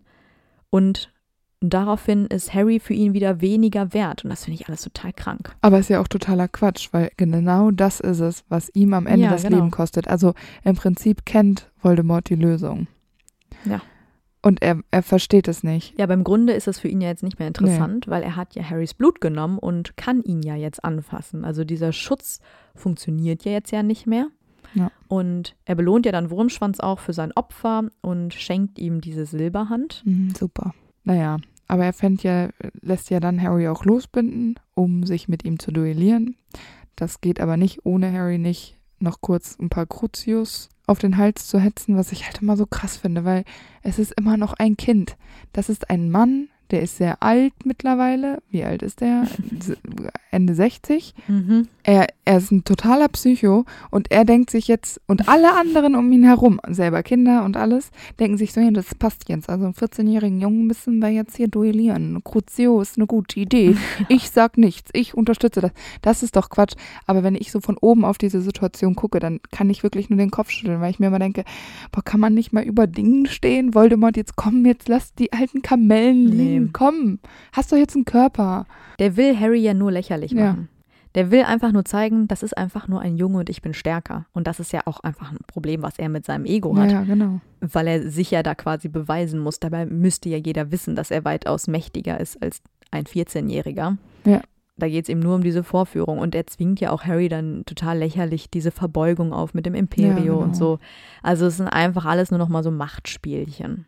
Wobei man dazu sagen muss, dass Harry sich dem Imperium ganz gut entziehen kann. Und ich verstehe nicht, wieso ja. Voldemort nicht erkennt, dass Harry doch viel Macht hat. Ja, und er versucht ja dann diesen Todesfluch auf Harry zu sprechen. Und Harry entgegnet ja dann mit seinem berühmten Expelliarmus und die beiden Zauberstäbe, die ja denselben Kern haben, verbinden sich dann ja zu Priori Incantatem. Und das ist halt ein Zauber, der den einen Zauberstab zwingt, alle vorherigen Flüche nochmal als Geist hervorzubringen. Und dann kommt ja erst Cedric, dann der Ja, es kommen erst ein paar Schreie, so. weil der Crucio zählt auch. Oh. Das heißt, erst wird ein bisschen geschrien, was auch total bescheuert ist, weil dann theoretisch, wenn du mal Alomora gemacht hast, kommt dann da so ein Türklacken oder was. Ja. Und so ein Bombarder ist erstmal laute Explosion. Das ist doch total bescheuert. Ja, ich weiß auch nicht. Aber bei Talantralega kommt. Das habe ich schon lange nicht mehr gemacht. Stimmt. Vielleicht zeigt es auch nur unverzeihliche Flüche. Das kann natürlich auch sein. Ja, aber ähm, es könnte ja auch sein, dass, er kann ja viel nonverbale ähm, Magie und er muss ja auch eigentlich Stimmt. seinen Zauberstab nicht richtig nutzen. Naja, aber wenn wir jetzt der Menschen die ja. folgen und die mhm. Geister quasi entlang gehen, dann ist es erst Cedric, dann Frank Bryce, das ist ja dieser Muggelhausmeister, den er umbringt, mhm. dann Bertha Jorkins und dann kommen Lily und James Potter schon. Genau. Und das Interessante ist ja auch, es war ja nicht Voldemort, der Cedric umgebracht hat, sondern Wurmschwanz. Und Wurmschwanz hat dafür ja offenbar Voldemorts ja, Zauberstab genau. benutzt, weil er selber keinen hat, ne? Ja. Naja, aber Harry schafft ja dann diesen Priori Incantatem zu beenden und flieht zurück nach Hogwarts und so kann er dann allen von Voldemorts Rückkehr berichten. Allerdings glaubt ihm ja leider niemand außer Dumbledore und den anderen. Ja, und deswegen hat Voldemort natürlich alle Zeit der Welt, um im Geheimen und Stillen seine Kräfte zu sammeln. Ja, das ist richtig. Die Öffentlichkeit glaubt Harry und Dumbledore ja dann einfach immer noch nicht in Harrys fünften Schuljahr. Und ähm, so kann Voldemort einfach mal seine treuen inhaftierten Todesser aus Azkaban befreien, weil ja keiner irgendwie vorbereitet ist. Ja, und vor allem danach glaubt trotzdem niemand, dass Voldemort wieder zurück ist. Ja, das ist äh, verrückt. Ja, das war nur ein Zufall mit äh, Azkaban, kein, kein Problem. Ja, die wollen das, glaube ich, einfach ja, nicht glauben. Genau. Außerdem kann Voldemort ja auch noch äh, auf diesem Wege direkt die Dementoren dazu bringen, ihm zu folgen ähm, was ihm ja aber auch eigentlich keinerlei größere Mühe abverlangt hat, weil die Dementoren in ihm aktuell einfach was Besseres sehen, als auf Azkaban aufzupassen. Ja, klar. Ja, und dann passiert es, Antonia. Die Prophezeiung. Und ich mag nichts an der Prophezeiung. Ja. Es ist alles unlogisch. Ich mag es nicht, ich möchte es nicht. Und ähm, ja. Wir halten es kurz. Ja. Ja, aus irgendwelchen Gründen möchte Voldemort dann ja die Prophezeiung im Ganzen hören, weil er kennt ja nur den Anfang. Und Harry lebt immer noch und langsam hat er wahrscheinlich Schiss. Ja, oder die Nase voll. Im Grunde weiß er das eigentlich, er muss Harry töten. Vielleicht glaubt er aber, dass er durch die Prophezeiung noch erfährt, unter welchen Umständen oder wie oder vielleicht noch, was er beachten muss oder so. Keine Ahnung. Irgendwas erhofft er sich daraus jedenfalls. Also setzt er natürlich jetzt alles daran, die Kugel zu bekommen und erstmal versucht das mit einem Imperius ähm, auf Sturgis Potmore. Das ist ein Ordensmitglied. Äh, das schlägt aber fehl, weil äh, Potmore leider überhaupt gar nicht in die Mysteriumsabteilung gelangt. Das ist schon wieder so ein richtig guter Plan gewesen. Nee, das Dummste an dem Plan ist, es können nur diejenigen die Prophezeiung hören, die sie auch betreffen, also Harry und er. Das heißt, irgendjemanden zu schicken, die Prophezeiung zu holen, macht überhaupt gar keinen Sinn. Weil das können nur Harry und er. Aber er kann ja nicht selbst ins Ministerium reinspazieren und deswegen nutzt er eben die Connection, die er und Harry haben, um Harry zu manipulieren, für ihn die Prophezeiung zu holen. Ja, genau. Das muss er doch wissen. Man kann sich doch auch vorher mal besch beschäftigen mit den Prophezeiungen. Das ist ja kein Geheimnis. Also ich finde das alles so ein bisschen unlogisch, weil eigentlich braucht er es ja auch überhaupt nicht. Das hätte ihm doch Nö. klar sein müssen. Ja, klar. Und dass er so einen kleinen Wicht töten kann, möchte, muss, das kann doch nicht so schwer sein.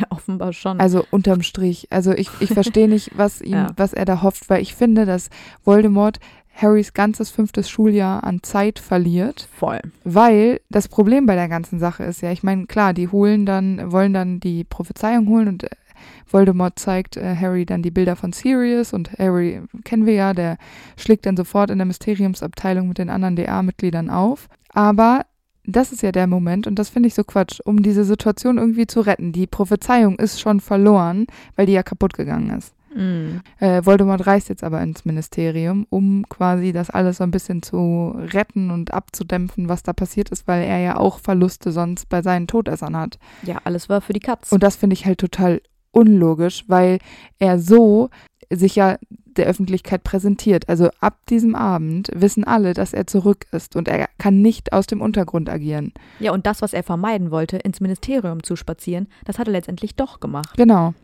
Ja für diesen letzten Kampf, den er letztendlich ja. ja, auch nur mit Dumbledore hat und nicht mit Harry, hätte es sich überhaupt nicht gelohnt. Ja, ich finde Weil ich habe mich dann auch noch gefragt, ich meine, er weiß ja offenbar, dass Harry und er diese Verbindung haben, weil er das ja mit Sirius so manipuliert. Und dann habe ich mich gefragt, sieht Voldemort denn auch dann manchmal, was in Harry so vor sich geht? Also spürt er seine Emotionen dann aus der Ferne? Weiß er, was Harry von ihm so mitbekommt? Weil ich meine, das mit Sirius teilt er ja bewusst, aber andere Dinge, vor allem später, sind ja aus Versehen. Die will er ja eigentlich gar nicht mit Harry teilen, aber das passiert ja. Und deswegen, wann kann er es kontrollieren und wann nicht? Und was bekommt er von Harry mit? Ja, weil wir ja wissen, dass Harry auch nicht so gut in Oklumentik ist, dass, als dass er seinen Geist so doll verschließen könnte. Also ich könnte mir vorstellen, dass er durchaus äh, Gefühlsregungen von Harry mitbekommt, aber ich glaube, es ist lästig für ihn und er legt keinen weiteren Wert darauf.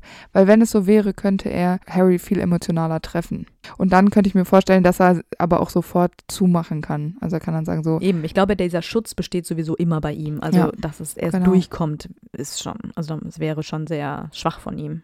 Er will diese Gefühle ja auch gar nicht spüren, weil das ist ja auch letztendlich wieder mal sein Schicksalsschlag hier. Es kommt ja dann zu dem Duell zwischen Dumbledore und Voldemort und das ist ja eine Magie, die so mächtig ist, so krass, dass Harry das ja auch überhaupt nicht greifen kann und er spürt ja durch seinen Körper diese Flüche und alles. Also es ist total heftig, mhm. dieses Duell. Und ja, wir hören dann ja auch, dass Dumbledore nicht nur Voldemorts Namen benutzt, also Lord Voldemort, sondern ihn ja auch bei seinem Vornamen nennt, Tom. Und ihn somit ja zu etwas ganz Normalem, ganz einfach. Ja, Einfachem macht, anstatt ihn so auf so einen Scheffel zu stellen, wie das ja alle anderen machen. Ja, aber das ist ja auch äh, Dumbledores Signature Move, den sich ja. Äh, Harry ja dann äh, zum Ende auch ein wenig abschaut. Ich das finde stimmt. das aber ähm, so als rhetorisches Mittel, sagt man das so, ähm, mhm. von Dumbledore einfach klug. Weil er ja genau weiß, dass er damit ähm, Voldemort wirklich äh, was antut. Ja, genau, so einen wunden Punkt trifft. Genau. Ne? Ja. Ja, und Dumbledore verwendet ja auch anders als Voldemort keine Todesflüche bei diesem Duell. Alles, was Voldemort hingegen auf Dumbledore lospfeffert, und ich meine, eigentlich wissen wir ja, es gibt keinen Schutz gegen ähm, Avada Kedavra, also so ein Protego hilft da nicht. Aber Dumbledore wird ja trotzdem nicht umgebracht, weil eben diese magischen Statuen sich ja schützend in den Weg werfen oder eben Fawkes einen Todesfluch verschluckt. Ja, und Dumbledore benutzt ja auch diese ganz eigene ähm, Magie, das hatten wir in seiner Folge gesagt, diese Elementenmagie. Äh, und das ist natürlich für Voldemort wahrscheinlich auch schwierig, weil damit bekommt er es ja nicht so häufig zu tun. Und ich finde es am Ende sehr lustig, weil ähm, Voldemort in einem Wasserball gefangen ist. Mhm. Aber er kann ja dadurch ja auch fliehen und nimmt dann von Harry Besitz und spricht dann auch ja quasi durch Harrys Mund und fordert Dumbledore dann auf, ihn hier und jetzt zu töten ja. und somit ja auch quasi Harry zu töten. Und Harry bekommt das ja alles irgendwie noch mit und denkt ja in diesem Moment dann, oh, dann bin ich endlich mit Sirius wieder vereint und so. Und eben diese Liebe und diese Wärme, die er dann bei diesem Gedanken mhm. spürt, das ist ja. ja das, was Voldemort nicht aushält. Und deswegen muss er Harrys Körper dann wieder verlassen und fliehen. Und ähm, ja, auch hier wieder unterschätzt er die Liebe. Ja, genau. Auf dem Weg nimmt er allerdings noch Bellatrix mit, vermutlich mhm. nicht aus Liebe. aber schon ganz schön krass. Ja, genau. Aber jetzt ist es ja auch so, dass der Zaubereiminister Cornelius Fudge ähm, die letzten Szenen quasi auch noch mitbekommen haben, sodass sie selbst Zeugen geworden sind, dass laut Voldemort wirklich zurückgekehrt ist. Und nach ähm, diesem ganzen Jahr dieser heimlichen Tätigkeiten ähm, war diese ähm, Tarnung von Voldemort jetzt wirklich aufgeflogen und das ist auch gut so. Ja, und wie gesagt, das ganze Schuljahr eigentlich umsonst. Aber ja, richtig. nett von ihm, dass er mal wieder wartet, bis Harrys Schuljahr auch wirklich beendet ist. Ja, das ist auch sein Plan. damit es auch passiert in die Ferien, nochmal kurz ein bisschen Pause, ja. Energie tanken. oh, das ist so nett. Ja. Sonst wäre das Buch wahrscheinlich deutlich kürzer. Das stimmt. Ja, seit äh, alle von Voldemorts Rückkehr wissen, kann er jetzt natürlich nicht mehr, sich nicht mehr so gut verstecken und äh, es herrscht, herrscht nun ein offener Krieg, also nichts mehr, was so unterschwellig passiert. Dementoren zum Beispiel, die verlassen Azkaban, weil sie sich ja auf Voldemorts Seite gestellt hatten. Und es gibt auch immer wieder Angriffe von Todessern. Voldemort selbst tötet ähm, Amelia Bones, die Leiterin der Abteilung für magische Strafverfolgung. Also er fängt jetzt wirklich im Ministerium an. Ich finde das ähm, für seine Zwecke einen klugen Schachzug. Die meisten Leute hatten nicht an ähm, Lord Voldemorts Rückkehr geglaubt, weil das Ministerium es nicht getan hat. Und jetzt benutzt er das ähm, Ministerium eben andersherum. Für, also er macht das wiederum zu seinem Instrument. Ja, richtig. Ja, und irgendwann um diese Zeit muss er ja auch dann erfahren haben, was Lucius mit seinem Tagebuch angestellt hat und dass es eben zerstört ist, weswegen er natürlich absolut in Rage ist und weil Lucius ja sowieso diese ganze Mysteriumsabteilungsaktion ein bisschen verkackt hat, lässt er ihn dann in Azkaban versauern, obwohl ja. er ja ganz leicht seine Todesser da befreien könnte. Ja, natürlich. Und als zusätzliche Strafe macht er dann ja auch noch Draco zum Todesser. Da habe ich mich gefragt, was hat er dann selbst davon? Also dieser Auftrag, Dumbledore zu töten, der ist ja zum Scheitern verurteilt. Das ist ja auch so ein bisschen Sinn dieser Strafe, weil er ja weiß, dass es nicht funktionieren wird. Aber es ist ja gleichzeitig auch totale Zeitverschwendung. Es, ja, genau. Ich verstehe das nicht. Das ist so ein Auftrag, der ist eigentlich viel zu wichtig um das einem 16-Jährigen zu geben. Vor allem, weil Draco ja wirklich auch nicht den Anschein macht, als ob er es von Anfang an schaffen würde. Ist ja einzig ja. und allein diese Strafe. Ja, und dann denke ich mir so, er braucht doch keine Rechtfertigung oder keinen Grund, um sich an dieser Familie zu rächen. Er kann einfach Avada Kedavra, Crucio oder was weiß ich was machen und fertig ist. Er braucht doch jetzt nicht irgendwie, wenn du es verkackst, dann kann ich äh, dich töten. Nee, hä? Mach doch einfach. Vielleicht wollte er es einfach nochmal nochmal den Druck erhöhen auf die Familie Malfoy. Weil ich meine, dass er sadistisch ist und so Spaß an sowas hat, ist ja irgendwie klar. Ja, aber die Zeit für den Spaß ist vorbei. Er muss jetzt mal ernst machen ich, hier. Genau, ich finde es um diesen Zeitpunkt herum jetzt auch super trivial, sich jetzt darum zu kümmern, ob die Malfoys äh, in Todesserkreisen noch ein Gesicht haben oder nicht. Das genau. kann doch genau. Voldemort egal sein. Ja. Wenn der einen abgesägt hat, na dann hat er den halt abgesägt. Amüsiert ihn das? Also ja. kann er diese Art von Spaß empfinden, dass er sich denkt, vor allem ja scheint er ja plötzlich doch menschliche Gefühle nachzuvollziehen und menschliche Beziehungen. Also Ach das so, konnte ja, er ja vorher gar nicht. Also dass er weiß, oh, mit diesem Verhalten verletze ich die anderen, das ist ja schon Wahnsinn für ihn. Na, vielleicht, weil als er Harry besessen hat, ähm, äh, hat er das gelernt. Ende von fünften Schuljahr, genau, hat er von Harrys Gefühlen, die er da ähm, hochgespült hat, was mit aufgesogen. Mhm der Auftrag wird ja am Ende erfüllt und ähm, ab diesem Zeitpunkt gibt es keinen sicheren Ort mehr in der Wizarding World, weil Hogwarts war es ja bis zu diesem Zeitpunkt immer, aber ähm, Draco hat es ja geschafft, Todesser nach Hogwarts zu bringen und ich finde das dann schon ein Zeichen dafür, dass es jetzt kein sicherer Ort ja, mehr ist. Ja, und Dumbledore stirbt. Ja, das kommt noch dazu. Und das ist ja wirklich die einzige Person, die er je wirklich gefürchtet hat. Und jetzt hat er ja. halt diesen, diese Hürde schon aus dem Weg geräumt. In dem Jahr darauf schafft er es dann ja auch, die Todesser aus Azkaban wieder zu befreien. Ähm, er will sich ja natürlich trotzdem weiterhin an den Malfoys rächen und nimmt dann ja Malfoy Manor als Hauptquartier für sich und seine Todesser in Beschlag. Und was ihn natürlich brennend interessiert ist, wieso sein Zauberstab nicht gegen Harrys funktioniert hat, wie er soll. Und deswegen ja. entführt er ja Mr. Ollivander, der ihm diese Antworten eben liefern soll. Und weil die Zauberstäbe denselben Kern haben, empfiehlt Ollivander ihm, einfach einen anderen Zauberstab zu benutzen und er nimmt den von Lucius ab und lässt Lucius dann zauberstablos zurück. Ja, genau. Und das dient ja eigentlich auch am Ende nur nochmal, die Malfoys einfach zu erniedrigen. Genau. Und das funktioniert ja ganz gut. Am 27. Juli 97 findet ja dann auch die Nacht der sieben Potters statt. Mhm. Voldemort selbst fliegt ebenfalls mit. Ich fände es witzig, wenn er einen Besen nehmen sollte, aber er kann so fliegen Was ich auch okay finde, aber ich fände es witzig. Er widmet sich ja zunächst erstmal Moody. Ich meine, klar, er ist ein starker Auror und er hofft natürlich, dass Harry da ist. Aber er bemerkt ja schnell, dass Harry nicht mit Moody unterwegs ist und holt ihn dann ja ein und versucht, ihn zu umzubringen. Aber Harrys Zauberstab handelt jetzt von selbst, weil er ist ja quasi schon bewusstlos irgendwie und geschwächt. Und Harrys Zauberstab stößt dann goldenes Feuer aus und zerstört den Zauberstab von Lucius. Deswegen können Hagrid und er fliehen und landen rechtzeitig bei Tonks Eltern. Ja, stimmt, ja, ja. Und das ist mhm. schon wieder so ein bisschen, ja, okay. Erst Priori Incantatem und jetzt dieser Zauberstab, der von selbst Aber handelt. Aber das macht doch ja. Sinn, weil wir doch wissen, dass ja. äh, diese Art von Zauberstäben von selbst handeln ja. können. Ja. Ja, komm. Das, das finde ich jetzt ist okay. Wir können hier nicht alles anzweifeln. Ich finde es übrigens richtig beschissen, wie das im Film ist, weil da passiert nochmal Priori Incantatem von alleine. Und das ist unlogisch, weil das geht nicht, weil es nicht mehr der Zauberstab mit dem gleichen Kern ist. Auf dem Besen da. Bei diesem Duell, ja. Das ist, das ist das, was immer bei jedem Duell von den beiden ist, auch später.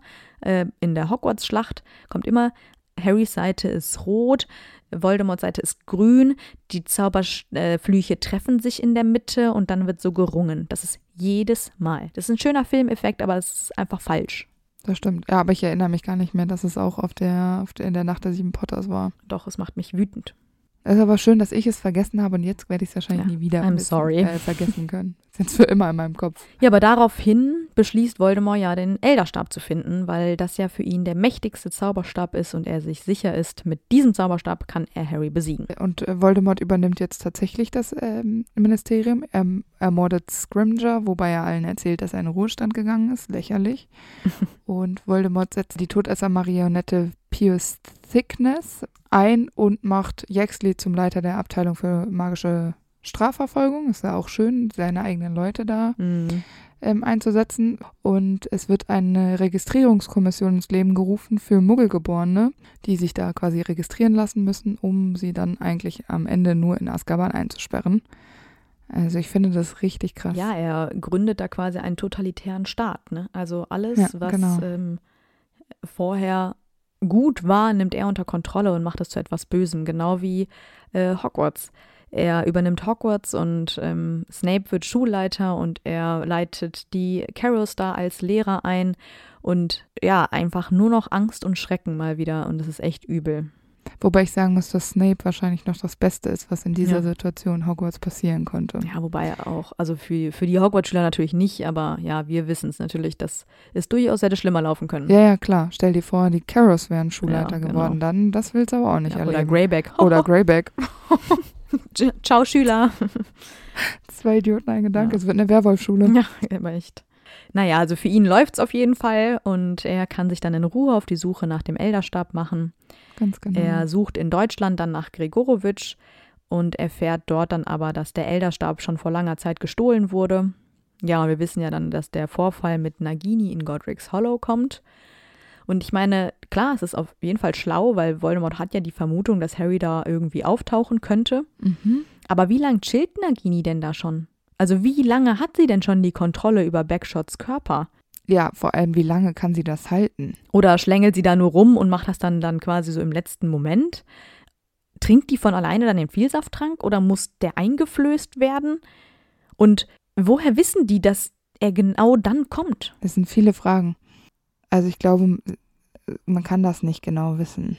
Und ich finde auch, wir kennen das von Hermine, Mensch in Katze funktioniert nicht so richtig. Warum sollte dann dieses Schlangending in Mensch gut ja, funktionieren? Es ist total absurd. Schwarze Magie bedeutet meistens, man sehr große Opfer geben müssen. Mhm. Und deshalb ist schwarze Magie meistens auch viel mächtiger als helle Magie, eben weil gute Menschen nicht diese Opfer bringen würden. Wie schwarzmagisch kann das immer alles sein? Dass es jedes Mal damit zu erklären ist, ja, die haben da irgendwen umgebracht, die haben da ein großes Opfer gebracht, die haben da einen Finger von jemandem abgeschnitten.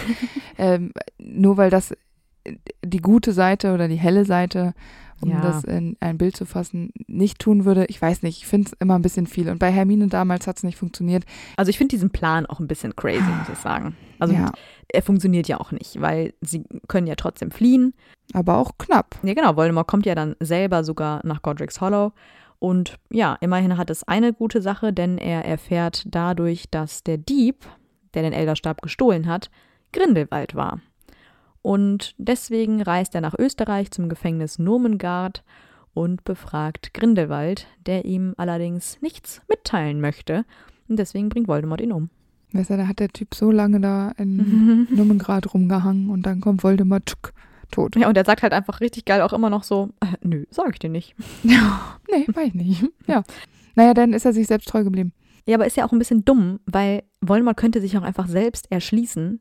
Dumbledore, jeder weiß es, hat gegen Grindelwald gekämpft und ihn 45 besiegt, also ist er demnach auch Herrscher des Elderstabs. Und demnach müsste er den Elderstab auch besitzen. Und er denkt ja, ja weil Snape Dumbledore getötet hat, war er wohl der neue Besitzer. Und dann frage ich mich, aber wo sind denn dann die Grenzen? Beim Töten? Ja, beim Entwaffnen? Das, ja. Beim Aus der Hand reißen? Also das müsste man doch irgendwie mal mehr hinterfragen. Das verstehe ich auch nicht. Und ich finde es eigentlich, ich, ich weiß gar nicht, haben wir da schon in irgendeiner anderen Folge darüber gesprochen, aber ich fand es so unlogisch. Für mich ist, wenn du einen Zauberstab besitzen möchtest, besiegen, für mich ist das ähm, nicht zwingend töten, aber ich meiner Meinung nach auch ein bisschen mehr als entwaffnen. Bewusstlos machen, dass der andere nicht mehr in der Lage ist zu genau. zaubern. Ja, genau, also das auch. Aber wenn man es jetzt wirklich weiter, also weil nur dieses Entwaffnen immer ist ja nicht besiegt. Mm -mm. Weil, ich meine, du kannst Voldemort entwaffnen, naja, gut, er kann dich immer noch umschubsen mit Magie. Also, du stoppst ihn ja nicht. Ja. Und nicht, ich hau dir eine in die Fresse, so und jetzt habe ich deinen Ja, Zauberstab. Ja. Also, es muss mit Magie passieren und du musst äh, nicht mehr äh, fähig sein zu zaubern. Das ist für mich ähm, Erobern eines Zauberstabs. Ja, und diese Grenzen sind ihm offenbar nicht bewusst, weil Ja, er eben genau. diesen Fehler begeht. Aber dann am 1. Mai 1998 bemerkt Voldemort ähm, dann auch mal endlich, dass äh, jemand seine Horcruxe jagt, weil Kobolde der Bank Gringotts informieren ihn darüber, dass Harry und seine Freunde in das Verlies eingebrochen sind, wo Bellatrix den Kelch aufbewahrt hat. Und genau dieser Kelch wurde jetzt gestohlen und jetzt ist Voldemort wütend. Ja, und ich meine, das Ganze toppt das ja nur noch, weil er ist ja sowieso wütend, weil Bellatrix und die Malfoys haben Harry Potter ja mal wieder ja, äh, entwischen lassen vorher. Ja. Also es ist eine geballte Enttäuschung, die da äh, auf die Schuldigen zurollt und ja, das Ganze endet dann ja auch in einem Blutbad. Ja, genau. Ja, äh, und in Gedanken geht er ja dann alle Orte seiner Horcruxe durch und äh, Harry erfährt somit, dass das Diadem noch in Hogwarts ist, weil die ja so verbunden sind und das ist auch schon wieder so dumm. Ja, Also, dass er in diesem Moment zulässt, dass Harry das mitbekommt. aber wahrscheinlich, weil zu viele Emotionen. Also ich, ich- also auch Voldemort muss Schwächen haben und ich der hat finde, dass du irgend ab einem gewissen Punkt nicht mehr deine ganzen Herr deiner Sinne bist, finde ich es auch okay. Ja, es ist auf jeden Fall Harrys Glück. Ja, genau. Guter Zufall. Ja, Voldemort checkt auf jeden Fall auch, dass dann einige schon fort sind und er kehrt dann zurück nach Hogwarts, wo er dann die Schlacht beginnt. Genau. Erstmal versammelt er deine, dann seine gesamte Armee vor den Toren von Hogwarts, bestehend aus Todessern, Greifern, Werwölfen, Riesen, Dementoren. Aber dann widmet er sich erstmal wieder seinem Elderstab-Problem, weil noch hat er ihn ja nicht. Genau. Und ähm, da er ja immer noch glaubt, dass äh, Snape Dumbledore getötet hat, tötet er Snape und befiehlt Nagini, das für ihn zu tun. Und das finde ich auch unlogisch. Ja, weil da müsste ja Nagini der Herrscher über Ja, den Elderstab eben. sein. Eben. Ich verstehe das nicht. Ich verstehe es auch nicht. Ja, das ist total bescheuert. Das ist genau das gleiche wie mit diesem Mord an der Myrte, Genau. den Tom Riddle auch nicht selbst gemacht hat, sondern der Basilisk war das. Das ist Ja, jetzt genau, genau. das Gleiche. Ja, das ist ein Befehl, aber das zählt doch nicht. Ich kann doch nicht Wurmschwanz hier, bring den mal um, aber dann, weil ich das befohlen habe, bin ich der Herrscher des Zauberstabs. Das Ja, macht doch genau. keinen Sinn. Nein, macht das auch nicht. Ja, ach, ich verstehe das alles nicht. Naja, aber in dieser Zauberei-Welt funktioniert es. Und er möchte dann ja, dass die anderen Harry ausliefern. Und Harry stellt sich dann ja im verbotenen Wald. Und als Voldemort dann Har versucht, Harry zu töten, zerstört er ja allerdings nur den Horcrux in Harry und es kommt ja äh, zu dieser Limbo-Geschichte auf Gleis 9 3 Viertel. Als Voldemort damals Harrys Blut genommen hat, um an einen Körper zu kommen, da hat er Harry durch sein Blut im eigenen Körper an die lebende Welt gebunden und deswegen kann Harry überleben und nur der Horcrux stirbt. Das war nämlich der Fehler, dass er Harrys Blut genommen hat. Ja, ist krass, oder? Es ist total absurd. Aber der Trank hätte überhaupt nicht funktioniert, weil er muss den meistgehasstesten Feind nehmen. Ja, das dachte er. Es hieß einfach nur ein Feind. Ach so. Äh, da sagt Wurmschwanz sagt ja so, sogar zu ihm, ja im Grunde können wir jeden Zauberer nehmen, jeden Auror oder so. Aber Voldemort sagt, nee, es ist es muss Harry sein, weil es ist dann der kräftigste oder so. Oh, weißt du, weil er schon wieder zu viel wollte. Ja, genau. Ja, und jetzt hat er den Salat.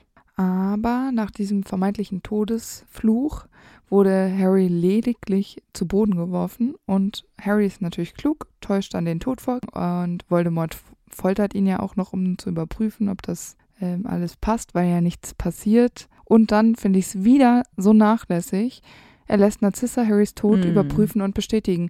Und ganz ehrlich, klar, er hat da mal ein paar Crucius auf Harry abgefeuert, die Harry dann ja auch ähm, aushält quasi. Aber das, das reicht doch nicht. Nee. Er weiß doch mittlerweile, dass Harry sich gegen diese Flüche, zumindest diese Imperio und aber auch Mhm. Crucio anscheinend widersetzen kann, dann ist das doch für mich kein Beweis. Da würde ich doch mal hingehen und wenn ich ganz ehrlich, wenn ich jetzt mal ganz plump spreche, würde ich dem mal ins Gesicht treten und gucken, was passiert. Ich würde auch mal seinen Puls fühlen. Ja, aber wirklich, er überzeugt sich ja gar nicht selbst. Und ehrlich gesagt, Nee, ich würde den kitzeln. ja, ja. Aber ganz ehrlich, nach all diesen Rückschlägen und diesen komischen Plänen, die Voldemort ja wirklich in dieser all der Zeit hatte, finde ich es wirklich unschlau, es wirklich nicht selber gemacht zu haben. Und dann ist er auch wirklich selbst schuld. Da habe ich stimmt. wirklich überhaupt gar kein Mitleid mit ihm. Ja.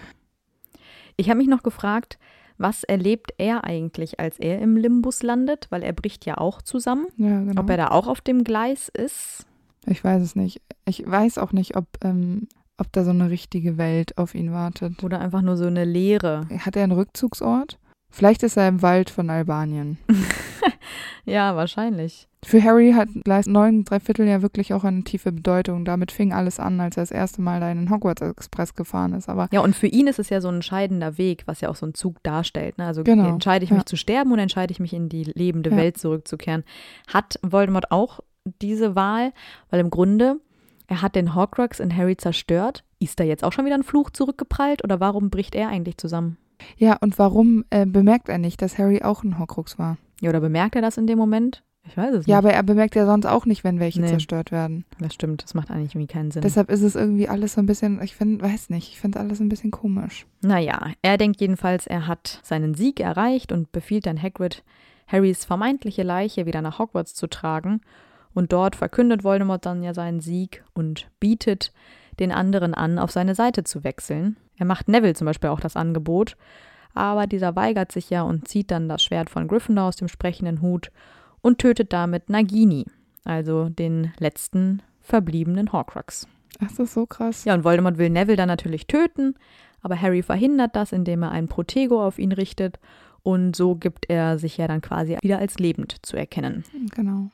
Ja, und damit beginnt ja auch der zweite Teil der Schlacht. Und beide Seiten müssen ziemlich viele Opfer einstecken. Und Voldemort kämpft diesmal ja auch wirklich selber mit. Beim ersten Mal hat er sich ja noch so zurückgezogen und nicht mitgekämpft und wir wissen aber, dass er in einem Duell mit Slughorn, Shacklebolt und McGonagall zusammen ist. Mhm. Und das ist auch, ähm, ja, ganz schön heftig, nachdem er ja eigentlich auch geschwächt sein müsste, nach dem komischen Duell mit Harry eben. Genau. Und auch einfach, dass seine ganzen Seelenteile ja zerstört sind. Ja.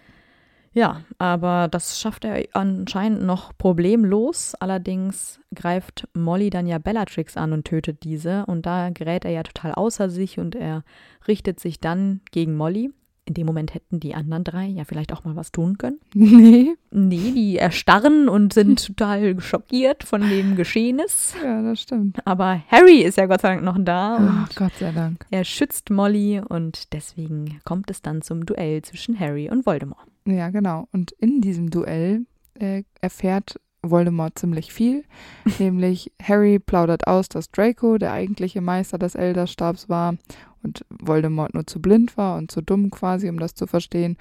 Und Harry erklärt ihm auch, dass Harry eine viel stärkere Waffe hat als er, nämlich Liebe und Freundschaft. Das ist ja das, was wir die ganze Zeit sagen. Das ist das, was Voldemort nicht kennt. Ich finde, Harry spielt sich total auf und Ja, macht hier total. einen auf Voldemort und einen auf überheblich und der macht das, was Voldemort immer macht. So von wegen, ah, ich bin ja viel besser als du und du bist hier der Schwache. Ja, das stimmt. Ja, dieses Erklären von allem. Genau, ja. Ja. und so, wo ich mir so denke, ähm, sorry, hört mal auf zu reden. Aber er nennt ihn ja auch Tom.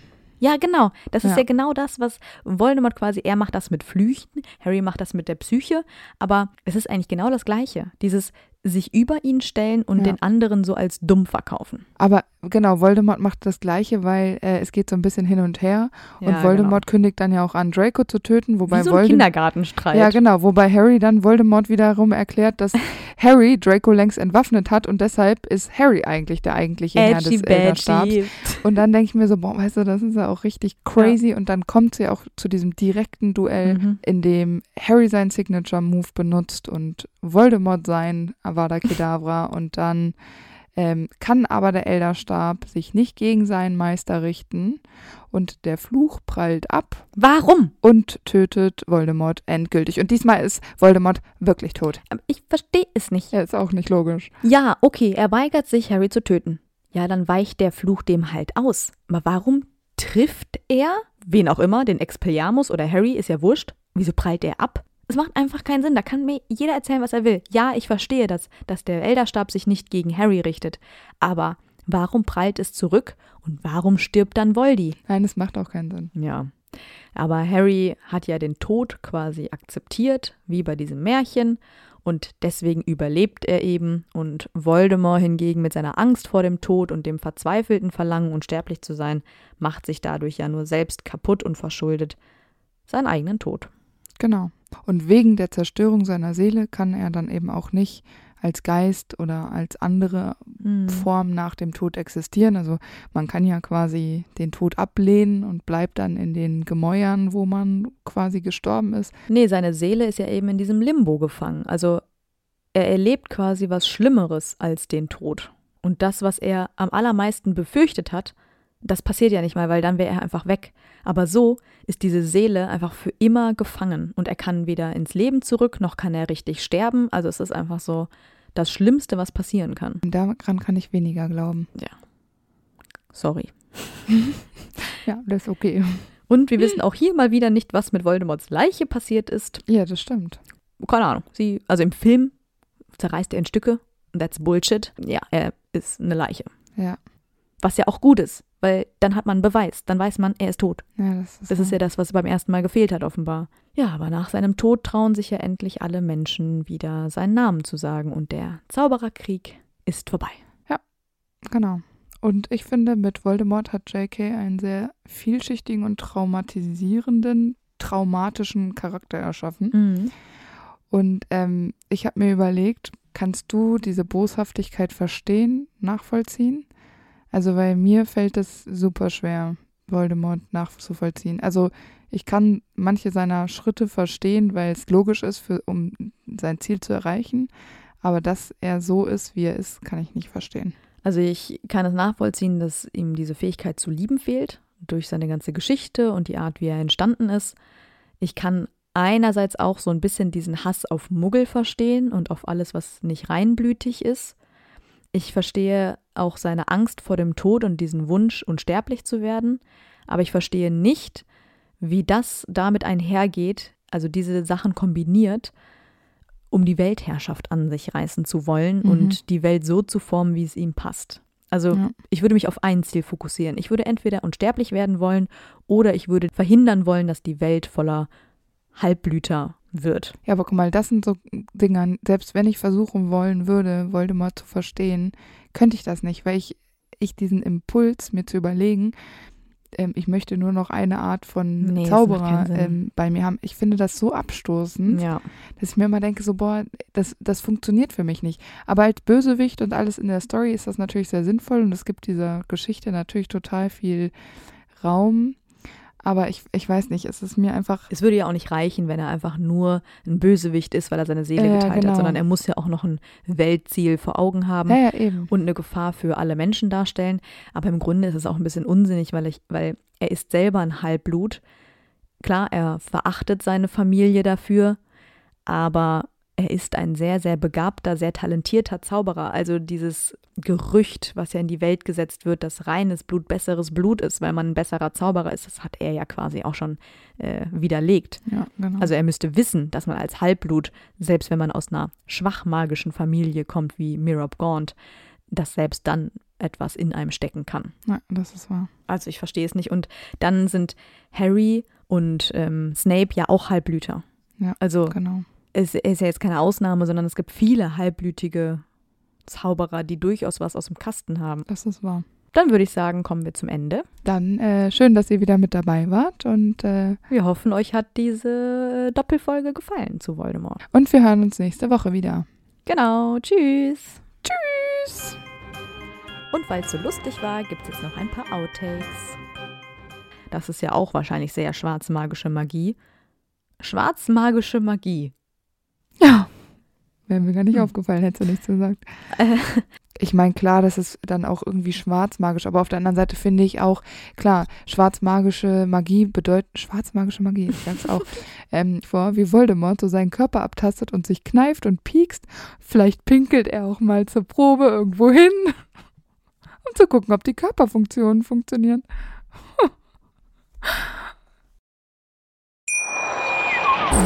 Wieder live von Ihrem Toyota-Partner mit diesem Leasing-Auftakt. Der neue Toyota Jahreshybrid. Ab 179 Euro im Monat. Ohne Anzahlung. Seine Sicherheitsassistenten laufen mit. Und ja, ab ins Netz mit voller Konnektivität. Auch am Start die Toyota Team Deutschland Sondermodelle. Ohne Anzahlung geht's in die nächste Runde. Jetzt los sprinten zu Ihrem Toyota-Partner. Wie viele Kaffees waren es heute schon? Kaffee spielt im Leben vieler eine sehr große Rolle. Und das nicht nur zu Hause oder im Café, sondern auch am Arbeitsplatz. Dafür gibt es Lavazza Professional. Kaffee am Arbeitsplatz, der genauso lecker schmeckt wie in eurem Lieblingscafé. Die perfekte Kaffeelösung für jede Art von Unternehmen. Klein, mittel, groß. Ihr habt auf jeden Fall einen Kaffee, der schmeckt. Die richtige Motivation für eure Arbeitstage. Alle Infos zu Lavazza Professional findet ihr auf lavazzapro.de mit allen Kaffeelösungen für euer Büro.